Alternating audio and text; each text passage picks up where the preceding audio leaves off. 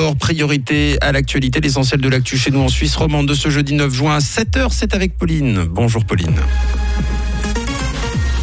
Bonjour à tous. Le taux de chômage recule encore en mai en Suisse. Le Conseil des États veut mieux protéger les jeunes contre les contenus médiatiques inappropriés et un ciel couvert ce matin.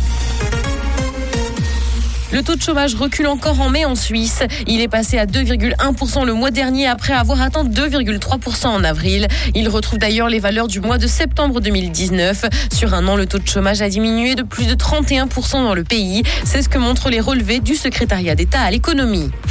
Film et jeux vidéo, le Conseil des États veut mieux protéger les jeunes contre les contenus médiatiques inappropriés. Après le national, il a accepté un projet visant à mieux protéger les mineurs. Il a cependant refusé d'encadrer les micro-achats dans les jeux vidéo. Tous les maillons de la chaîne devront donc indiquer l'âge minimal requis pour visionner une vidéo ou jouer à un jeu vidéo, mais également le vérifier.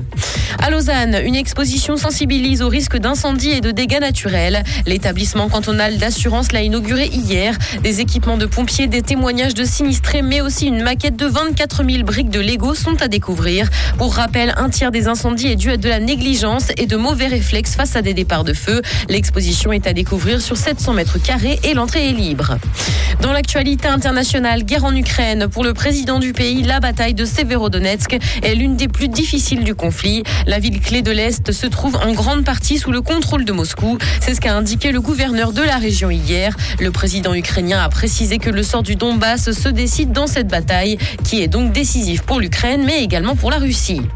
Le Nasdaq européen est lancé. Euronext lance un nouveau segment d'activité qui s'inspire de son rival américain. Cette nouvelle partie est totalement dédiée à la technologie. Les entreprises d'Europe leaders de ce marché vont donc pouvoir intégrer cette initiative qui va leur permettre de gagner en visibilité auprès des investisseurs. Elles pourront également bénéficier des services de conseil de la place boursière. Justice, Harvey Weinstein a été inculpé au Royaume-Uni pour agression sexuelle. C'est ce qu'a annoncé le parquet britannique. Les faits remontent aux années 90. En 2017, les crimes de l'ancien producteur de cinéma ont été dénoncés pour la première fois, déclenchant le mouvement MeToo. Il purge déjà une peine de 23 ans de prison aux États-Unis pour des faits similaires. Le ciel sera couvert ce matin, mais le temps restera sec et des rafales de vent souffleront jusqu'à 35 km heure. Le mercure affichera 14 degrés à Lyon, 15 à Lausanne et 17 à Genève. Bonne journée